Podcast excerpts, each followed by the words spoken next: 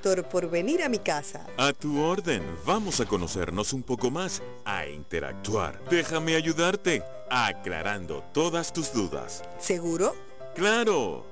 Recuerda, comenzó la visita del psiquiatra en casa por 1025 FM. Una cita estelar con el doctor David Figueroa, el psiquiatra en casa. Con más de 35 años de trayectoria en la región, en Del Sur Policlínica seguimos innovando para su bienestar y continuamos siendo el centro de salud más completo y mejor equipado del sur del estado Anzuategui. Nuestra esencia es brindarle la más alta tecnología al servicio de su salud, con amplia gama de servicios especializados. Recuerda que no es necesario salir de la ciudad para encontrar servicios médicos de calidad con la mejor tecnología y con personal altamente calificado. Arroba del Sur. Buenas noches, buenas noches. El psiquiatra en casa, como todos los lunes a las 7 de la noche por Estelar 102.5 FM e Instagram Live, arroba David Figueroa F. Como todos los lunes, vamos a trabajar para ustedes. Cristian Miranda en los controles y en la dirección general de la estación Juan Guatache. Y por supuesto su amigo de todos los lunes, David Figueroa. Bueno, hoy vamos a hablar de un tema bien interesante, ¿no? Que es el sueño, el dormir, haciendo especial énfasis en los niños y en los adolescentes. Ya en un programa de hace algunas semanas hablamos de, del insomnio en los adultos, pero hoy quiero referirme específicamente al, al asunto de los niños. Recuérdense que nuestro número de contacto es el 04 24 840 1025. Repito, 0424-840-1025 para sus preguntas, sus comentarios, sus llamadas, sus opiniones. Entonces, bueno, vamos a ubicarnos un poco en esto del sueño para que podamos entender la situación. El sueño, como todos sabemos, todos sabemos que es dormir, pues. Es una función fundamental en la vida, es algo natural. Pasamos un tercio de nuestra vida durmiendo. Es una cosa indispensable en la vida. El dormir es como, como el comer, el tomar agua, o sea, es fundamental. Una persona que no duerma se enferma. Incluso si pasa mucho tiempo sin dormir se puede hasta morir. Entonces tenemos que darle esa importancia y esa jerarquía que tiene el sueño. Ahora, el sueño implica no solamente el acto de acostarnos a dormir, sino que hay una serie de cosas que pasan en el cerebro mientras uno está durmiendo. Existe la creencia falsa de que cuando uno duerme el cerebro se, se apaga es un proceso pasivo. Y no es así. El cerebro sigue funcionando y se siguen dando una serie de procesos, una serie de cosas que suceden en el sueño. Eso se ha estudiado desde hace mucho tiempo y es importante tenerlo presente. Ahora, ¿para qué sirve el sueño? ¿Por qué tenemos que dormir? Repito, los niños y cualquier persona a cualquier edad. Por varias cosas. Primero, lo lógico, ¿no? Cuando uno duerme, descansa recupera energía. Cuando uno duerme, uno puede estar el otro día despierto, lúcido, puede trabajar, puede estudiar. Si uno no, no duerme, todas esas cosas serían muy difíciles de realizar. Entonces, esa es la función que todos sabemos. Pero además, en el sueño se produce un conjunto de cosas que uno, uno, no, uno, uno muchas veces no conoce y, y, no ve, que es que en el sueño se reparan las células. El sueño sirve para, reparar las células, aumentar las conexiones en, las células nerviosas, reparar las células musculares. Hay todo un proceso como de regeneración cuando uno, cuando uno duerme. Además también el sueño, eh, en el sueño se elimina, cuando uno está dormido, elimina sustancias tóxicas. O sea, en el sueño uno hace, el cerebro como se está limpiando el sueño. Imagínense para que vean la trascendencia de esto. Además, eh, el sueño este, eh, eh, aumenta el sistema inmunológico, que es el sistema de defensa. Pues cuando uno está dormido uno está más tranquilo.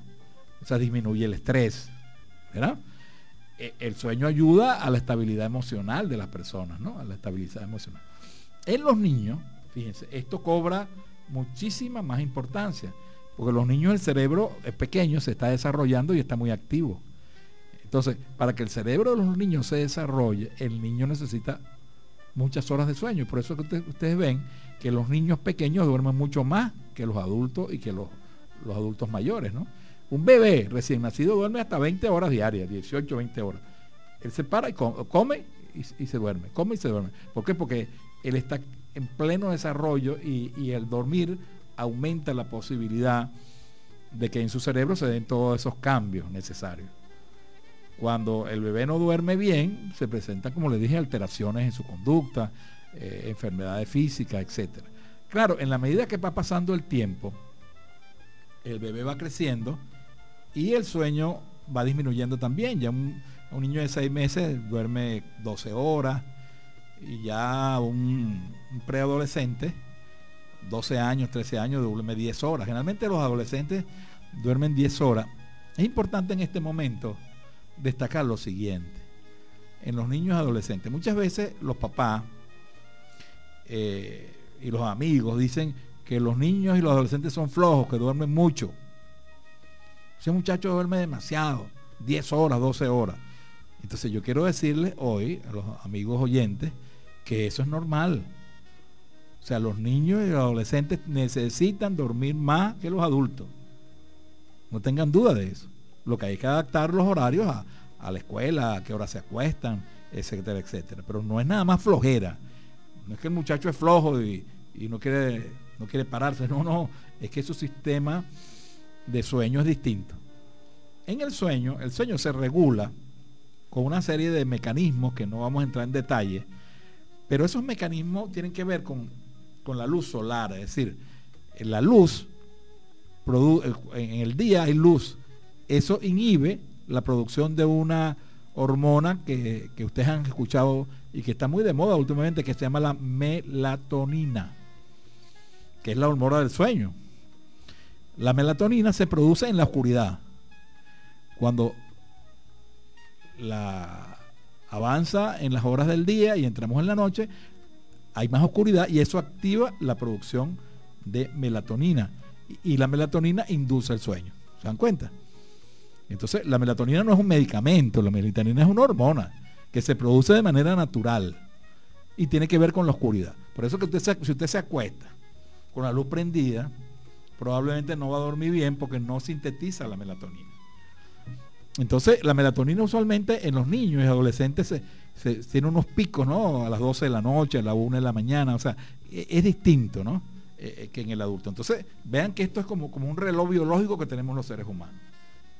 En el día estamos despiertos, cuando en la oscuridad se libera melatonina y eso nos da sueño y eso nos permite, eh, nos permite todas las funciones que yo le acabo, le acabo de explicar, todas esas funciones que son, son fundamentales.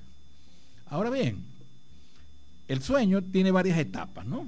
Tampoco vamos a entrar en muchos detalles médicos sobre eso. Tiene varias etapas una etapa que se llama no REM. REM, quiere decir en inglés movimientos oculares rápidos. ¿Qué quiere decir eso? Que cuando uno está durmiendo, los globos oculares se mueven. Hay momentos que se mueven y hay momentos que no se mueven. Cuando no se mueven se llaman no REM. Y cuando se mueven se llaman REM. Son como fases distintas. ¿Verdad? O sea que el sueño tiene varias fases. Esa fase de, no REM, de, los movimientos de los ojos, eh, donde no hay movimiento de los ojos, tiene varias etapas, cuatro etapas. Una es el sueño. Cuando uno está durmiéndose, uno entra primero en un sueño ligero, después el sueño se va profundizando hasta que la etapa 3, 4, uno está profundamente dormido. Luego, e, eso es automático, pasa a, esa fase de movimientos oculares rápidos y este, ese ciclo se va repitiendo a lo largo de la noche. La mayor parte de, las horas de sueño es esta parte no REM, o sea, de, movimientos, donde no hay movimientos oculares, que ocupa más o menos un 80% del sueño, y el otro ocupa más o menos un 20%. O sea, lo importante no es que ustedes aprendan esto, sino que sepan que hay, etapas en el sueño, hay fases, hay, una serie de cosas, y eso explica muchas de, muchos de los trastornos, muchos de los problemas del sueño, ¿no? Cuando hay alteraciones de esa, de esas etapas o esas fases del sueño. Entonces ya dijimos que las necesidades de dormir son variables. Claro, porque el problema del sueño es que el sueño es un hábito. ¿verdad? Entonces, uno tiene que, entender que no, no, todo el mundo duerme la misma cantidad de horas. Pero recuerden el concepto, los niños duermen más que los adolescentes y que los adultos. Incluso las personas de la tercera edad duermen menos. Hay personas que duermen 5 horas, como mínimo, 5 a 8 horas. O sea, alguien que duerma menos de 5 horas está mal. Hay gente que dice por ahí que duerme 3 horas, eso, eso es anormal. ¿ah? Eso es totalmente suficiente. El promedio es 5, 6, 7 horas promedio, sobre todo en un adulto. Repito, ya dijimos que en los niños este, eso cambia, ¿no? Entonces, tenemos entonces que la familia, la familia, la mamá y el papá, desde pequeños, a los niños hay que enseñarles los hábitos. Hábitos son conductas repetidas, conductas repetidas. Así como uno le enseña a los niños el hábito de la limpieza, por ejemplo, tiene que bañarse, la higiene personal. Le enseña a los niños hábitos de alimentación, a qué hora como, cómo como, cuánto como. Esos hábitos se convierten en lo que se llama rutinas y eso hay que enseñarlo a los niños. Por eso el sueño, señores papás que me están escuchando y mamá, no puede dejarse así al azar. El niño, el niño sobre todo, se acuesta y duerme como él quiera, cuando él quiera. No, no, no, no, eso no es así. Eso hay que tener unas normas que vamos a hablar en la segunda parte del programa, cuáles son las normas, lo que se llama se llama higiene del sueño, es decir, un conjunto de cosas que hay que hacer para tener buena calidad de sueño. No se debe dejar eso así, porque el niño este el niño no sabe, pues y uno tiene que de una manera de, es parte de la educación, lo que se llama las normas, los límites, ¿verdad? El proceso de dormir es todo un proceso, sobre todo los niños pequeños, ¿no? Que ellos tienen muchas veces temores de estar solos, lloran, no se quedan dormidos, quieren dormir con uno, entonces uno tiene que empezar a, manejar todas estas cosas. De tal manera que, ese hábito hay que fomentarlo. Y para fomentarlo hace falta tener como, como, como, como un plan, pues mira, a qué hora te acuestas. Es bueno que se acueste a una hora determinada, ¿verdad? Y sobre todo también una que haya un seguimiento de esos hábitos, ¿verdad? hay que cepillarse los dientes todas las mañanas, eso es un hábito. Y el niño aprende eso desde pequeño. ¿Ah? Después que él crece, ya él resuelve su problema él solo. Pero uno tiene que, que supervisarlo, uno tiene que orientarlo, uno tiene que estar pendiente de, ellos, porque ellos no, están en capacidad de resolverlo. Incluso desde los dos años, ya uno puede empezar a, poner normas, a poner lo que se llaman las limitaciones, ¿no? A enseñarle buenos hábitos, porque es como todo. Hay buenos hábitos y hay malos hábitos. Entonces, recuerden, hoy en el psiquiatra en casa estamos hablando del sueño, especialmente en los niños y en los adolescentes. Recuerden nuestro número de contacto, el 0424 865 eh, perdón, 840 1025. 0424 840 1025 para contactarnos porque estamos en vivo por Estelar 102.5 FM e Instagram Live en vivo. Ok, ya sabemos entonces qué es el sueño. Ya sabemos cuáles son las funciones del sueño.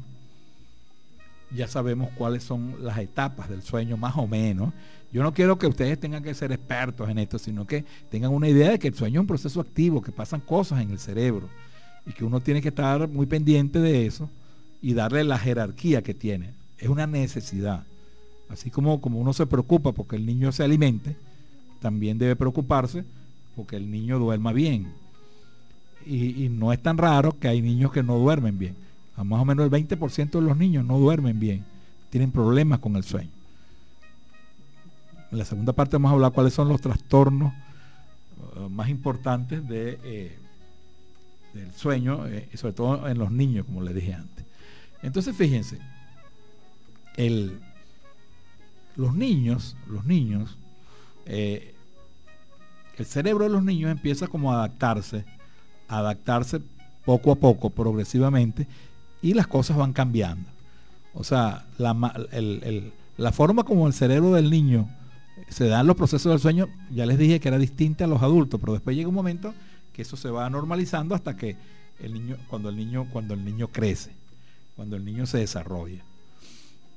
Hay, hay varias cosas en relación a cuáles son los problemas, cuáles son las alteraciones más frecuentes que uno observa con lo, que se llaman los trastornos del sueño en niños y adolescentes.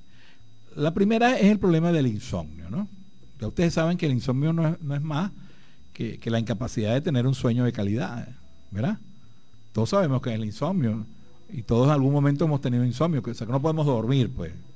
Quiero, me acuesto y no puedo dormir. Eso nos pasa a todos. Pero primero, eh, tenemos que ubicarnos en que el insomnio muchas veces es un síntoma. O sea, detrás del insomnio hay causa. Hay que buscar la causa primero. ¿Por qué no duerme? ¿Cuál es el, motivo? Porque hay distintas causas. En los niños hay distintas causas. Eso es lo primero.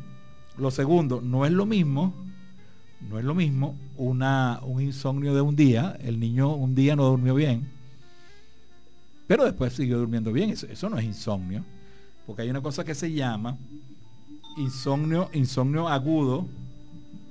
Insomnio agudo, que es que que es ese, ¿no? Un día, dos días, y otro que se llama insomnio crónico, que es el problema.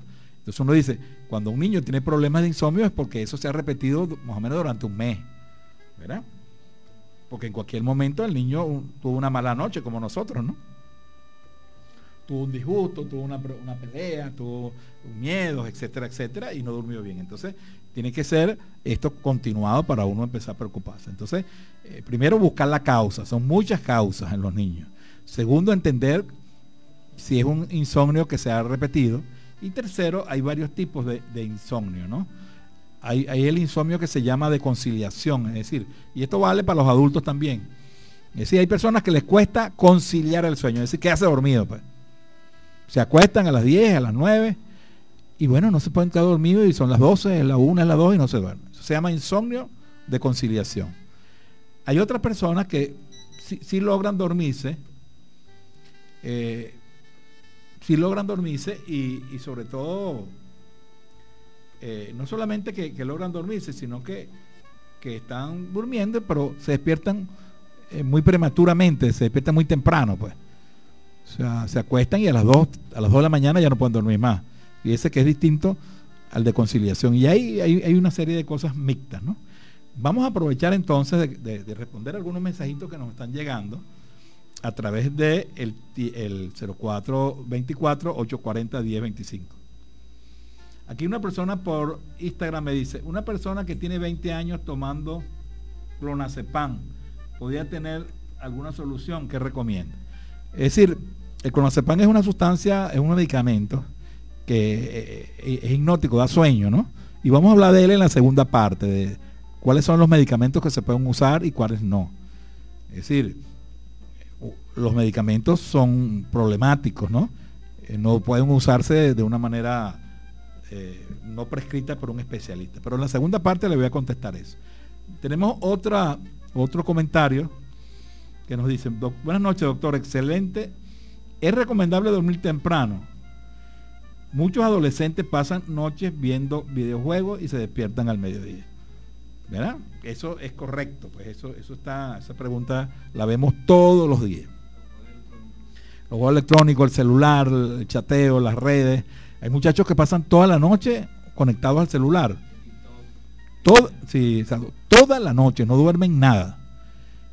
Y eso, eso, ya yo he hablado de, los problemas del uso del celular, hicimos un programa sobre los problemas del uso del celular. El asunto es que el celular eh, tiene unas luces, tiene movimientos, tiene sonidos que alteran el sueño. O sea, la luz del celular altera el sueño en el cerebro, altera, quita el sueño, pues.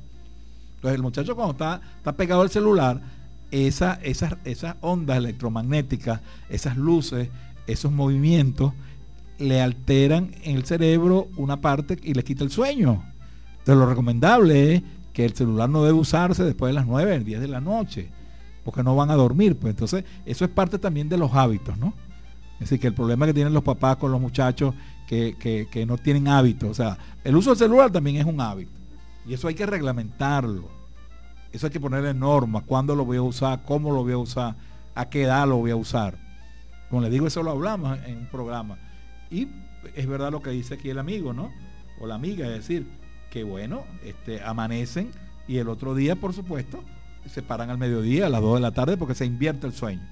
En vez de dormir en la noche, duermen en el día. Y eso, eso no, es lo, no es lo mismo. Eso no es normal. Eso, eso produce una alteración. Cuando la gente dice, no, yo duermo en el día, no, no, el sueño reparador es el sueño nocturno, el sueño bueno es el sueño de la noche. En el día se puede dormir una siestica de media hora, pero, pero en el día no se debe dormir mucho, porque cuando usted duerme en el día, entonces en la noche se, le quita el sueño. Tenemos que ver eso, tenemos que estar pendientes de nuestros hijos, adolescentes y, y quizás menores, para evitar que estas cosas sucedan. Por ejemplo, aquí tenemos entonces una causa de insomnio, el uso excesivo del celular, que es una causa muy frecuente y tenemos que buscarle una solución a eso.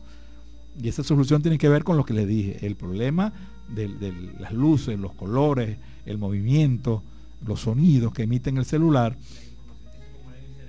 Claro, y, producen que producen adicción. O sea, uno de los problemas del celular, ya se los he dicho, que es muy adictivo. O sea, la gente se, se hace dependiente. Y no solamente los muchachos, los adultos, gente que no puede vivir sin el celular. Vive todo el día pegado al celular porque es muy adictivo por varias razones. La primera razón es que, es fácil de acceso. O sea, el celular yo lo tengo 24 horas al día.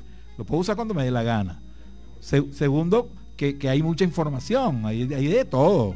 Música, pornografía, cosas buenas, cosas malas. Hay de todo, lo que uno quiera buscar. Entonces, es entendible que uno tienda a estar pegado al celular, porque además no, es nada más un teléfono, sino que es una lámpara, es, una videograbadora, es, una cámara fotográfica, es de todo. Un celular tiene no sé cuántas funciones.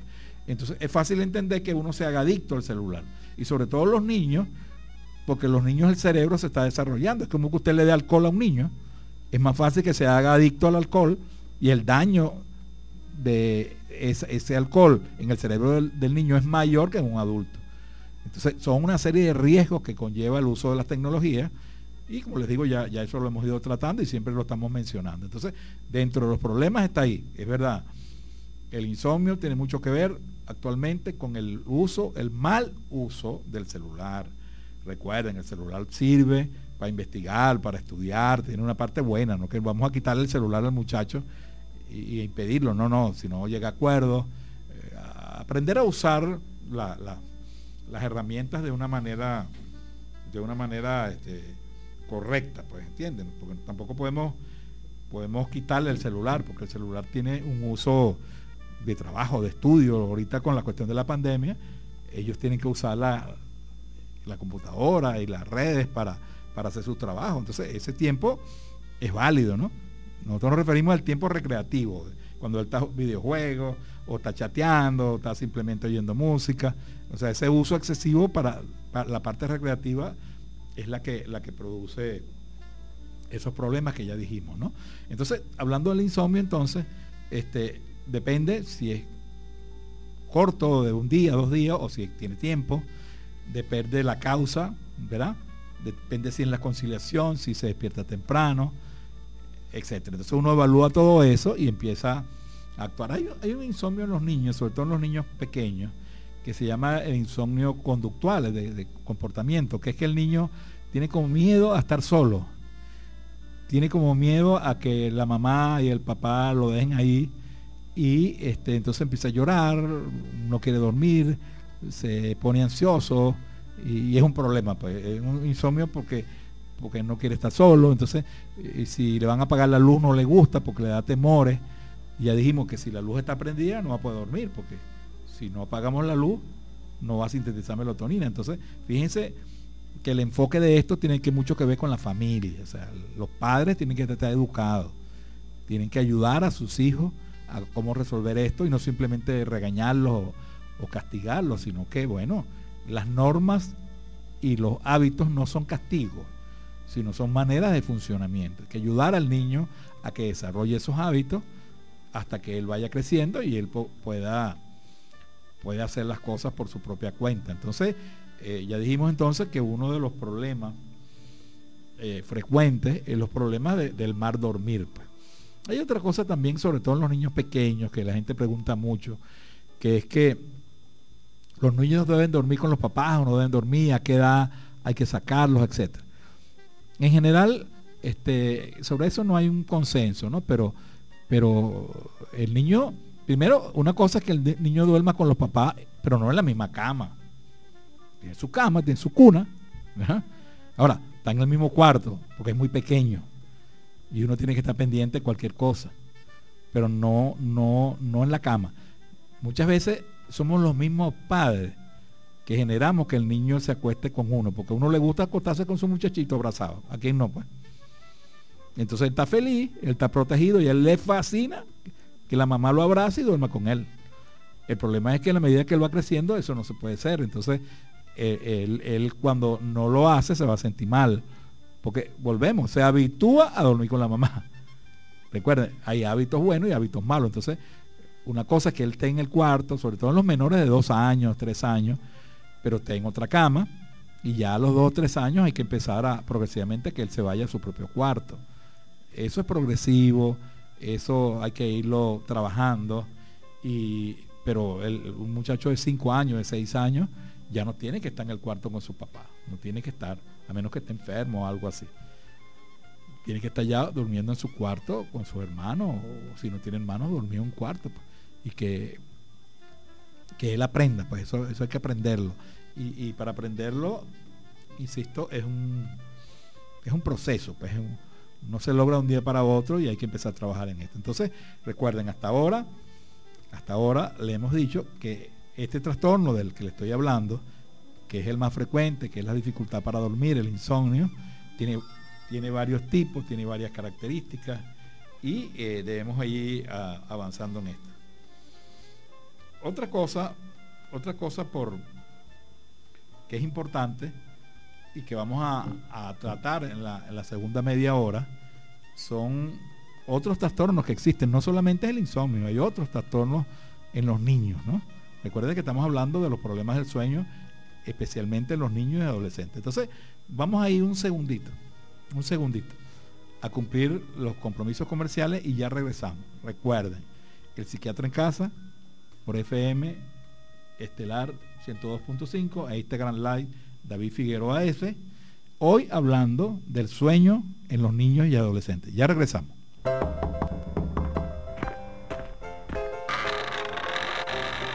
Gracias, doctor, por venir a mi casa. A tu orden. Vamos a conocernos un poco más, a interactuar. Déjame ayudarte, aclarando todas tus dudas. ¿Seguro?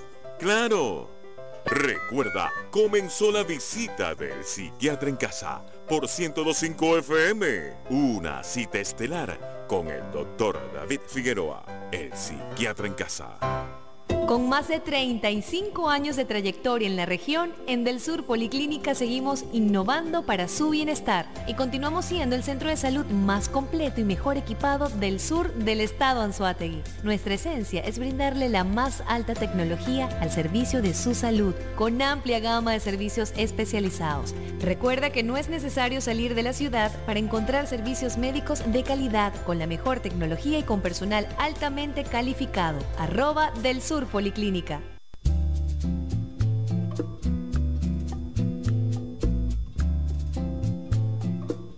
Bueno, seguimos, seguimos con el psiquiatra en casa. Todos los lunes, de 7 a 8 de la noche por Estelar 102.5 FM Instagram Live, David Figueroa F. Hoy estamos tratando el tema del sueño, especialmente en niños y adolescentes. Yo quiero en este momento hacer un paréntesis para invitarlos a un taller que estamos promoviendo, eh, un taller online, o sea que no tiene que ir, pero no es presencial. Vamos a hacerlo aquí en, eh, este, por vía WhatsApp. Vamos a hacer ese taller que se, eh, que se llama Los Pilares del Bienestar Personal. El bienestar es sentirnos adecuados con qué pensamos sobre nosotros mismos, cuáles son los sentimientos, las emociones que yo tengo en mi vida cotidiana. Eso se puede enseñar, se puede aprender. Hay elementos que favorecen que uno se sienta bien. Y eso es lo que vamos a tratar en el taller. Repito, es online. O sea, usted puede hacerlo desde su casa. Para la gente del Tigre o la gente que está en otra parte o que está en otro país.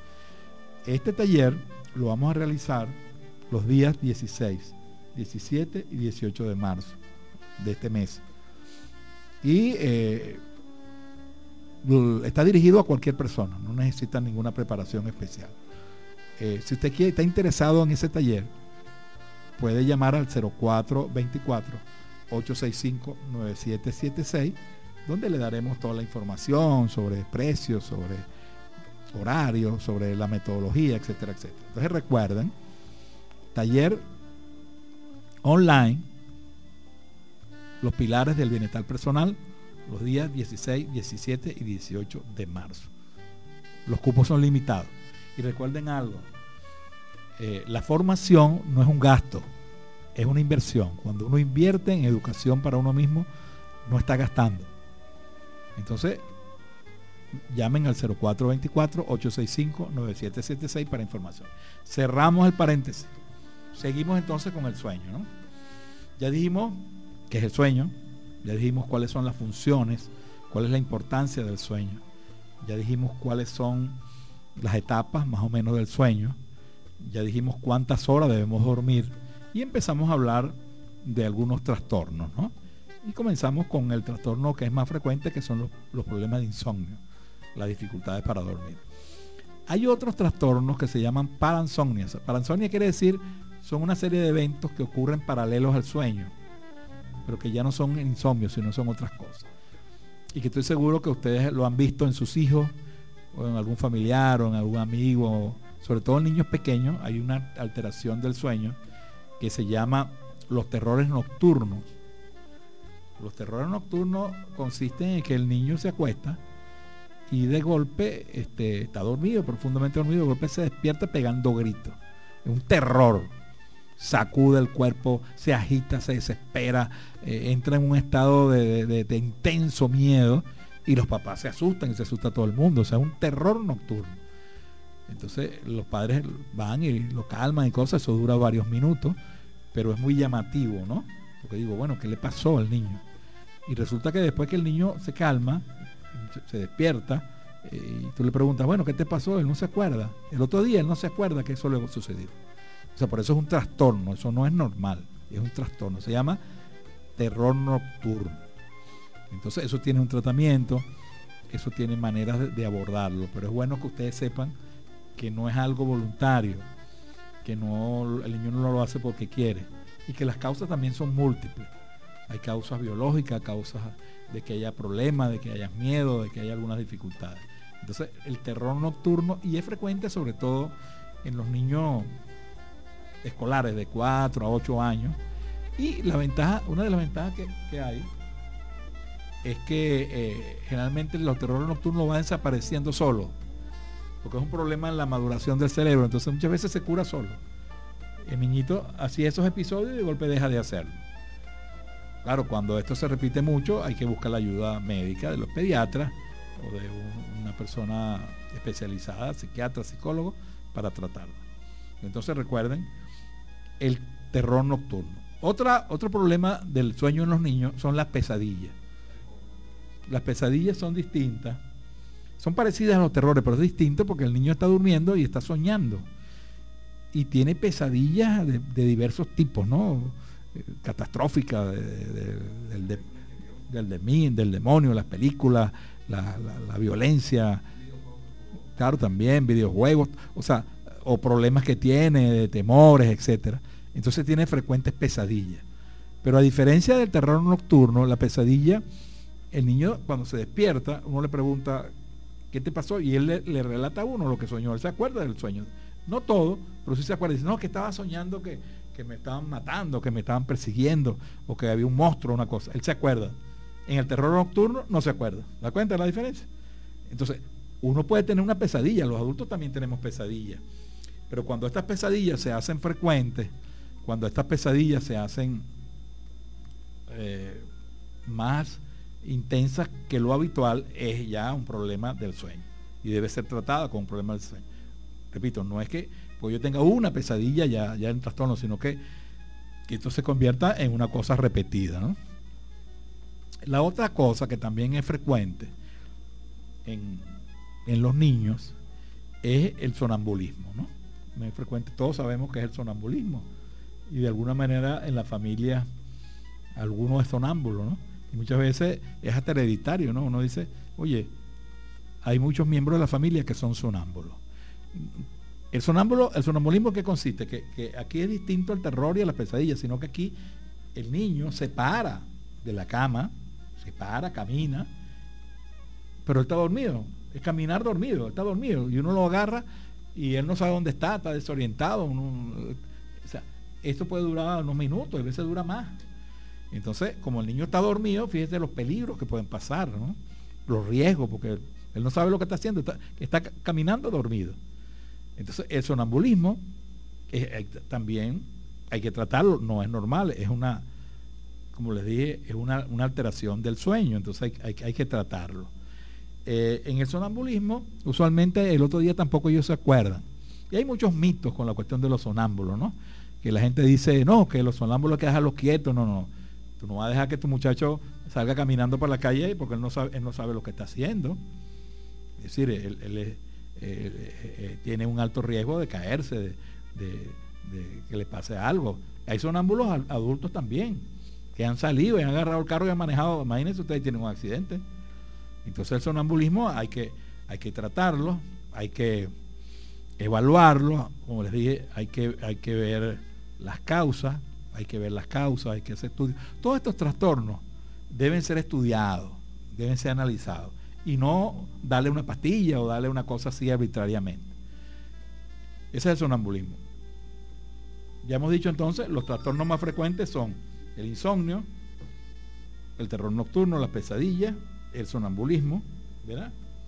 Y este, hay otro trastorno que es como lo opuesto, que es el exceso de sueño. Antes era la falta de sueño, ahora el exceso de sueño. Niños que, que duermen todo el día y se quedan dormidos en la escuela.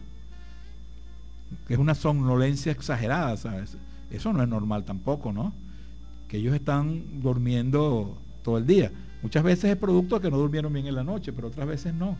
Otras veces es que, bueno, se quedan dormidos en la escuela, pero no una vez, muchas veces. Y, uno se queda dormido en el carro, en todos lados. Entonces uno dice, bueno, esto no es normal.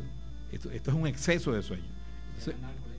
Eh, se, llama narcolexia. Bueno, oye, mira, Cristian está en todo, narcolexia, es decir, que hace dormido. Incluso puede haber relajación de los músculos y la persona se cae al piso. Narcolexia. Entonces son, son alteraciones. Vamos a ver entonces algunos mensajes de los oyentes, ¿no? Recuerden, 0424-840-1025. Buenas noches, doctor.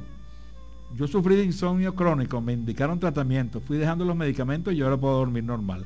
Exacto, es una persona adulta que tuvo insomnio, le pusieron un tratamiento, pero es un tratamiento de un especialista, el sueño mejora y ahora está bien. O sea, el mensaje es que esta, esto es una enfermedad, pues, como toda enfermedad puede mejorar y puede funcionar.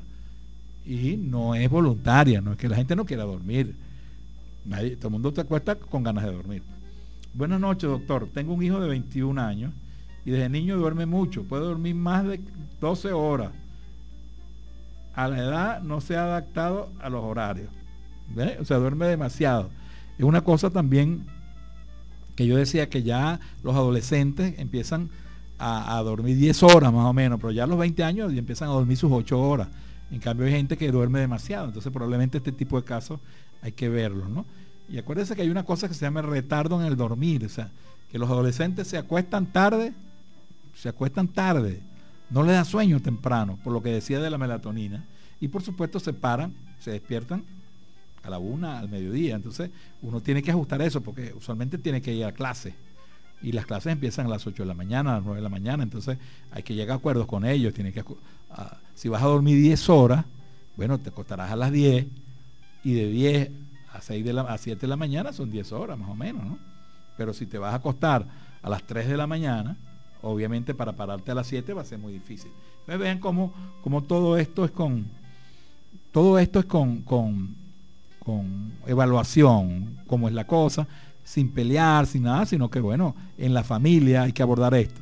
Y si no podemos resolverlo, bueno, buscamos la, explicación. Por eso eh, estaba hablando de este tema, ¿no? Porque muchas veces hay muchos mitos y muchas cosas falsas ahí. Entonces, eh, tenemos esto, ¿no?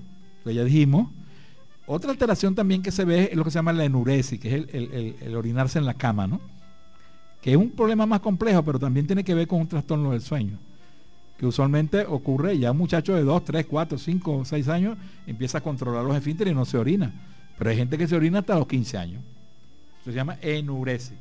Eso hay que tratarlo también, porque ya a los 15 años no debiera, no debiera orinarse, ¿no? Y fíjense cómo, cómo, cómo hay una serie de alteraciones que tienen que ver con el sueño. Ahora bien, entonces, vamos a hablar entonces en estos minutos que nos quedan del qué hacer, o sea, cómo, cómo vamos a manejar este asunto, cuál es el tratamiento, cuál es el enfoque que tiene que tener la familia.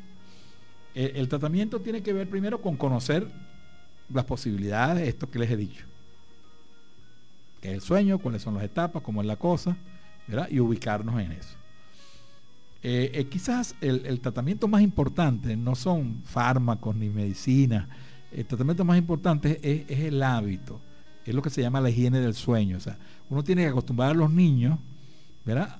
A hacer como un ritual, ¿no? Mira, te vas a acostar a las 8 de la noche, las 9. Cero celular, cero televisión, ¿verdad? Entonces, ese niño, quizás media hora antes, uno empieza a hacer ritual, ¿verdad? te pones tu pijama, ¿verdad?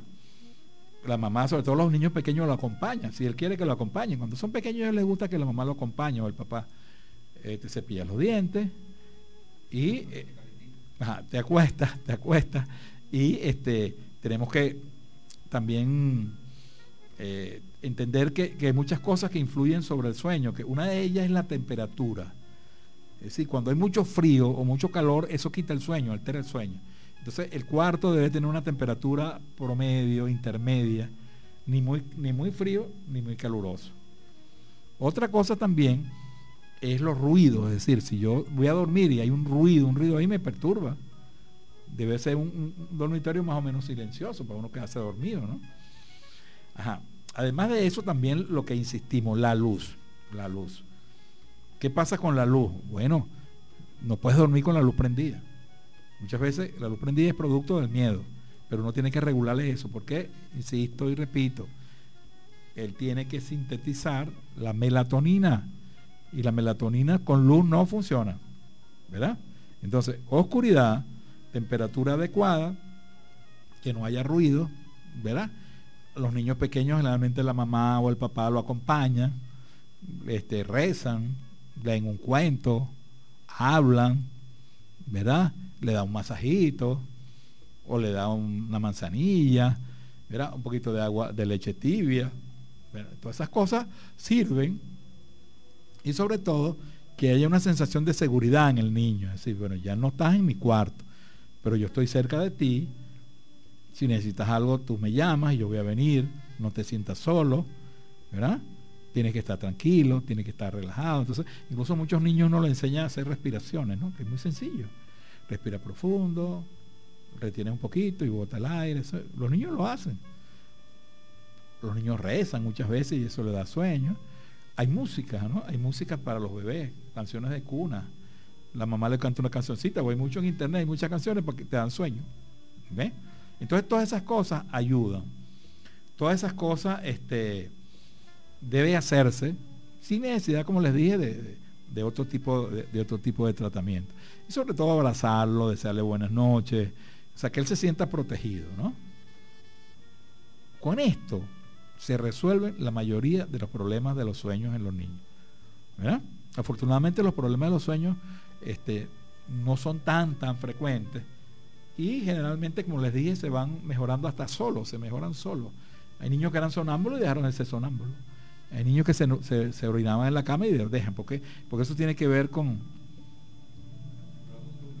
no, la costumbre y la madurez del cerebro. A la medida que el niño crece, el cerebro está más maduro y esas cosas no ocurren. El sonambulismo es rarísimo en adultos, pero es frecuente en los niños. El terror nocturno es raro en un adulto, pero es frecuente en los niños. Porque, claro, entonces, ¿qué pasa con eso? Que esas alteraciones este, algunas de ellas son específicas de los niños, pero generalmente se van resolviendo. Entonces hay, que calmar a la familia. Tranquilo, tranquilo. Eso muchas veces se va resolviendo. En caso de que no sea así, indudablemente que tenemos que buscar ayuda, porque muchas veces nada funciona. Ni cancioncita, ni hablarle, ni nada. El niño no puede dormir, no duerme, y no duerme el papá, no duerme la mamá, y se convierte en un problema familiar es un problema que desajusta a la familia, se desespera, ¿no?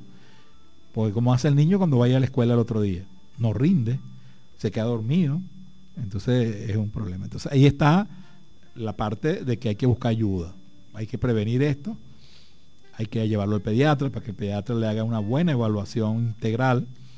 Repito, pues hay causas, hay causas de, los problemas del sueño, ¿no? hay muchas causas, entonces hay que saber por qué el niño no duerme. Eso es lo primero, hay que hacer un diagnóstico, hay que hacer una historia, etcétera, etcétera. Y luego de eso, bueno, si, si se demuestra que es un problema de, cualquier tipo, si los psicólogos, los psiquiatras estamos preparados para ayudarlo. Entonces, fíjense, una, una, la cuestión de los benditos medicamentos, que es más complicado en los adultos, porque en los adultos, realmente el adulto abusa, el adulto tiene insomnio y se toma una pastilla, se toma un alplan y se toma tal cosa, o el vecino le da algo. Entonces, esos medicamentos, si bien tienen una función, no es que sean malos, pero el problema es que tú no puedes usar medicamentos si no te lo, si no te lo receta un médico. Porque tú no sabes cuál es tu dosis, no sabes cuánto tiempo. Entonces muchas veces las personas que tienen problemas con esos medicamentos es porque hay gente que tiene dos años, tres años, cuatro años, cinco años tomando medicamentos. Y esos medicamentos pueden producir acostumbramiento. después no pueden dormir si no toman la medicina. Pues. Entonces eso se puede evitar porque e, esos medicamentos lo debe manejar un médico, lo debe manejar un especialista que es el que sabe cuándo usarlo, cómo usarlo, qué dosis, cuándo suspenderlos, etc. Entonces los medicamentos de muchos tipos, desde las cosas naturales, por ejemplo, es frecuente usar la valeriana en los niños, la manzanilla. Son naturales, no, crean mayores problemas, ayudan, ayudan. Otra cosa que se está usando mucho y, y pienso que se está, se está abusando es la melatonina. Todo el mundo anda tomando melatonina ahora. Y resulta que eso, la mayor parte de los casos, no es necesario. incluso la melatonina tiene efectos secundarios, ¿no? Negativos. Entonces, la melatonina no es un medicamento, la melatonina es una hormona. Claro, en algunos casos muy especiales, donde uno demuestre que no, esa, esa persona, el cerebro de esa persona, no está produciendo la melatonina, uno puede indicarla. Y sobre todo no, no en menores, ¿no? No en menores, en niños muy pequeños no debe usarse pero algunas veces sí se puede usar, pero, pero eso ya, ya es una cuestión del médico, del especialista. No le pongan a darle melatonina a toda la gente así nada más, porque muchas veces en vez de ayudar, lo que hacen es complicar las cosas. Repito, puede usarse en algunos casos. Hay unos medicamentos que usan mucho los pediatras, que son los medicamentos antihistamínicos, que son para las alergias. Benadryl, cosas de esas, que son medicamentos que, que como efecto son antialérgicos, pero también dan sueño que muchas veces se, usan los pediatras, sobre todo en los niños escolares, un poquito de un antihistamínico para que le dé sueño. Claro, los otros medicamentos, que ya le digo que son los, hipnóticos, la, benzodiazepina, que es el nombre técnico, que son los clonazepam, alprazolam, que todo el mundo conoce, eh, son medicamentos que en los niños no debe usarse. Pues. ¿Por qué? Porque realmente no hace falta y tiene que ser un caso muy especial que no responda a todo esto que les he dicho. Con todo esto que les he dicho, el 90 y pico por ciento de los problemas se van a resolver. Va a quedar un pequeño grupo que habrá que hacer otra cosa. En los preadolescentes, los adolescentes a lo mejor podía usarse en un momento dado alguna medicina de estas, ¿no? Pero como les dije, prescrita adecuadamente. No estamos hablando de un adulto, estamos hablando de menores. Y el cerebro de un niño este, es distinto, pues las dosis son distintas, etcétera, etcétera. Entonces hay que tener cuidado con simplemente no durmió, dale este medicamento, dale tal cosa, o dale tal jarabe. No, no, no, se pongan a inventar. Valeriana, pasiflorum, cositas así, manzanilla, ¿verdad? Y si no duerme, bueno, el pediatra le dirá, bueno, vamos a darle algo, un antialérgico, pero no porque tenga alergia, sino que, los antialérgicos dan sueño. Ah, por cierto, hay otro trastorno del sueño que, que más o menos se ve, que son las como dificultades para respirar, los ronquidos en los niños. Muchas veces producto de las adenoides. Hay niños que, se, obstruyen y no pueden dormir y se despiertan porque tienen las adenoides muy grandes. Es otro trastorno que uno ve. Entonces, fíjense que el niño hay que hacerle una evaluación integral, pues, porque puede ser lo que tiene es adenoides muy grande, entonces lo operan y ya se resolvió el problema. Pues. Entonces, recordar que los trastornos del sueño es una una función natural necesaria que debemos desde muy pequeño a los niños eh, plantearle normas, plantearle rituales, plantearle buenos hábitos. Esto se aprende desde pequeño y en la medida que el niño crece todo va a ser más fácil. No desesperarse, no regañar al niño ni pegarle. Si no duermes te voy a castigar o amenazarlo y cosas. No, no, porque eh, no es culpa de él. O sea, el niño quiere dormir, pero no puede. Igual que un adulto, ¿no? Todo el mundo quiere, se acuesta para dormir, pero no puede. La gente le dice, doctor, yo no puedo dormir.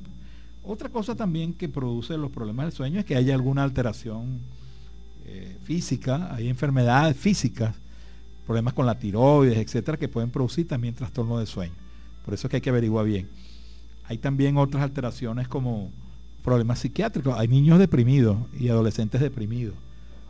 Entonces, o nerviosos. Entonces, los niños deprimidos, como parte de sus síntomas, o imperactivos también, este, como parte de sus síntomas, aparecen dificultades para dormir. Entonces, hay que tratar también la depresión. ¿Verdad? ¿Me cuenta? Entonces, insisto mucho en que hay que evaluar esto, hay que evaluar esto desde el punto de vista general, no desesperarse, cuando esto ocurra, entender que la mayor parte de esto tiene solución, pero en esa solución tiene que, tiene que participar y tiene que intervenir la familia. Y hay que, hay que, hay que atender esto, sobre todo, insisto mucho en la higiene del sueño, un ritual. Mira, te pones la pijama, oímos la canción, leemos un cuento, o sea, que él vaya haciendo una rutina, ¿no? Incluso él, él va, él va eh, entrando en el sueño y muchas veces se duerme y uno se va y lo deja ahí. Claro, otras veces el niño dice, no, no, papá o mamá, déjeme tranquilo, yo me duermo solo. Está bien, entonces eso hay que conversarlo con ellos, ¿no? Porque lo que hay que decirle que él no tiene que, que, caer en la trampa de, de, desear demasiado dormir. O sea, que es dormir, hay que calmarse. O sea, para uno dormir, eso es para los adultos también para usted dormir tiene que estar tranquilo. Si usted se acuesta y está pendiente de no tener dinero, está pendiente del coronavirus, que le tiene una deuda, y ese pensamiento lo altera, se le quita el sueño. Las preocupaciones quitan el sueño. Las preocupaciones quitan el sueño. Todo el mundo dice, oye, esto me quitó el sueño. Entonces, ok, no es que yo no voy a, no es que yo no voy a atender los problemas, sino cuando yo me acuesto es a dormir.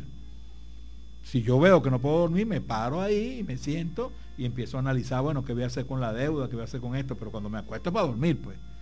Porque mientras estés pensando y preocupado ahí, no te va a dar sueño. Y no solamente eso, sino que no te va a dar sueño y el no dormir te va a crear un problema adicional porque te vas a enfermar. El otro día no vas a poder trabajar, no te concentras, te duele la cabeza. Hay una cosa que se llama la resaca, ¿no? Que cuando uno no duerme, uno anda mal pasa el día mal, no dice, oye, pero ¿qué me pasa? Ah, que no descansaste. Entonces no hay que caer, digamos, muchas veces la solución lo que hace es complicar. El remedio es peor que la enfermedad. Hay que calmarse, ¿verdad? Los adultos y los niños. Los niños uno puede, repito, eh, enseñarlos a, respirar, a meditar, a rezar, a estar tranquilos, lo que les dije de los cuentos. Todo eso ayuda. Y yo estoy seguro que las mamás y los papás que me están escuchando, cada uno tiene su fórmula para hacer, para hacer que el niño se, duerma. El niño muchas veces le, le fascinan las canciones de cuna, ¿no? Dan sueño. ¿eh? Pero bueno, perfecto, eso, eso no es dañino, pues.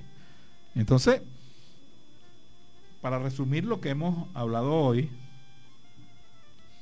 el sueño es fundamental, hay que cuidarlo mucho, es necesario dormir las horas adecuadas, porque si no nos enfermamos nos enfermamos y muchas veces esas, enfermedades son serias, son muy serias.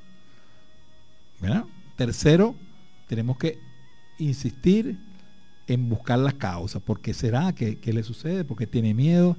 ¿Por qué no duerme? ¿Cómo está? ¿Será que tiene alguna otra enfermedad? ¿Será que hay algo? Entonces, de eso también se encarga la familia y por supuesto el pediatra. Hay que consultar con el pediatra. Y el pediatra también tiene experiencia en, hacer en hacer diagnóstico en hacer diagnóstico sobre, esto. Y en relación al tratamiento, ya les dije que es variable, ¿no? desde cuestiones psicológicas, por ejemplo, no, no es bueno que coman abundantemente en la noche, no es bueno que jueguen mucho y se, cansen, se, acuesten cansados, ¿verdad? Esas cosas no, ayudan con el sueño, ¿no? Y, sobre todo, eh, los tratamientos tienen que ser ayudados por un especialista. Bueno, ya estamos llegando al final, pero creo que hay una llamada y vamos a sacarla al aire. Buenas noches, buenas noches. ¿Con quién hablo? buenas noches, doctor David Figueroa. Mi nombre es Michael Breto. ¿Qué tal? ¿Cómo estamos? Dígame. Mira, una pregunta referente a lo que usted está hablando y sobre el tema del día de hoy en lo que usted está hablando del sueño y eso. Bueno, eh, referente a las situaciones de sueño en, menores, ¿no cree que, vamos a suponer, los muchachos que estudian en la mañana, que tienen que pararse como a las 4, 3 y media de la mañana para poder hacer sus tareas o a las 5, ¿no le afectará en sus días de sueño algunos que se acuestan a las 9, otros que a las 10?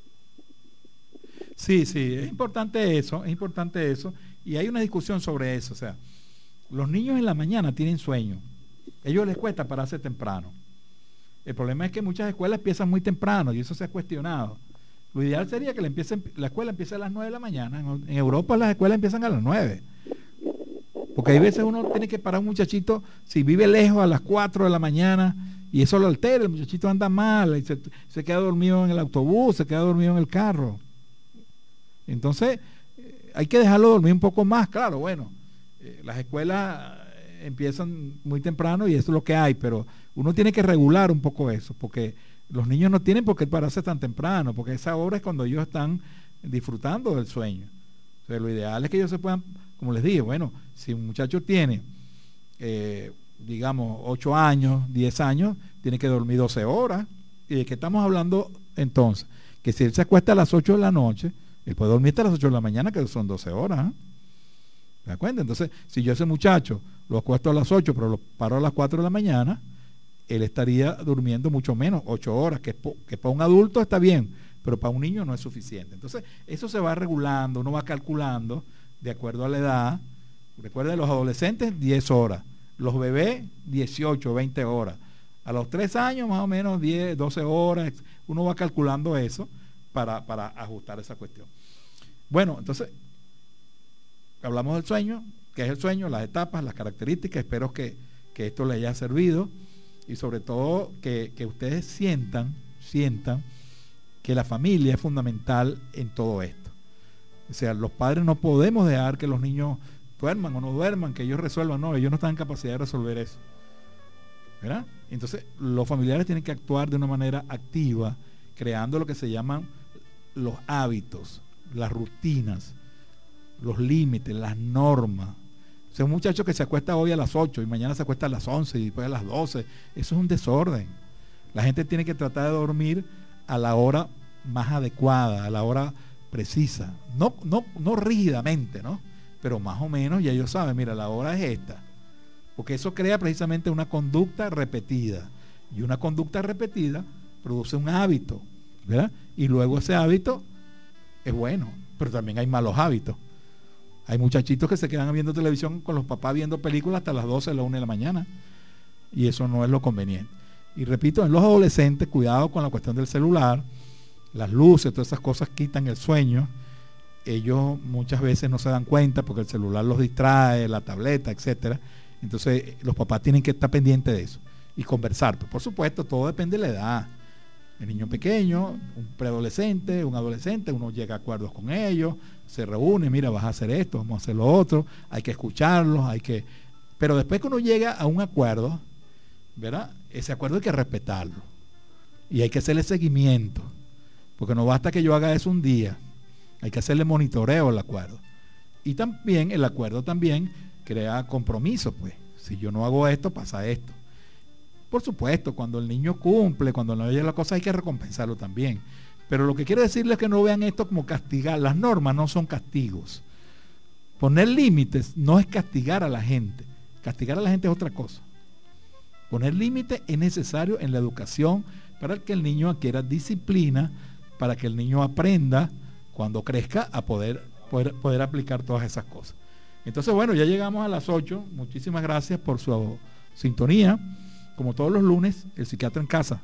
Recuerden, de 7 a 8 por Estelar 102.5 FM y por Instagram Live David Figueroa F. Entonces los espero el próximo lunes. Muchísimas gracias, buenas noches y feliz sueño. Ojalá que duerman bien esta noche. Gracias.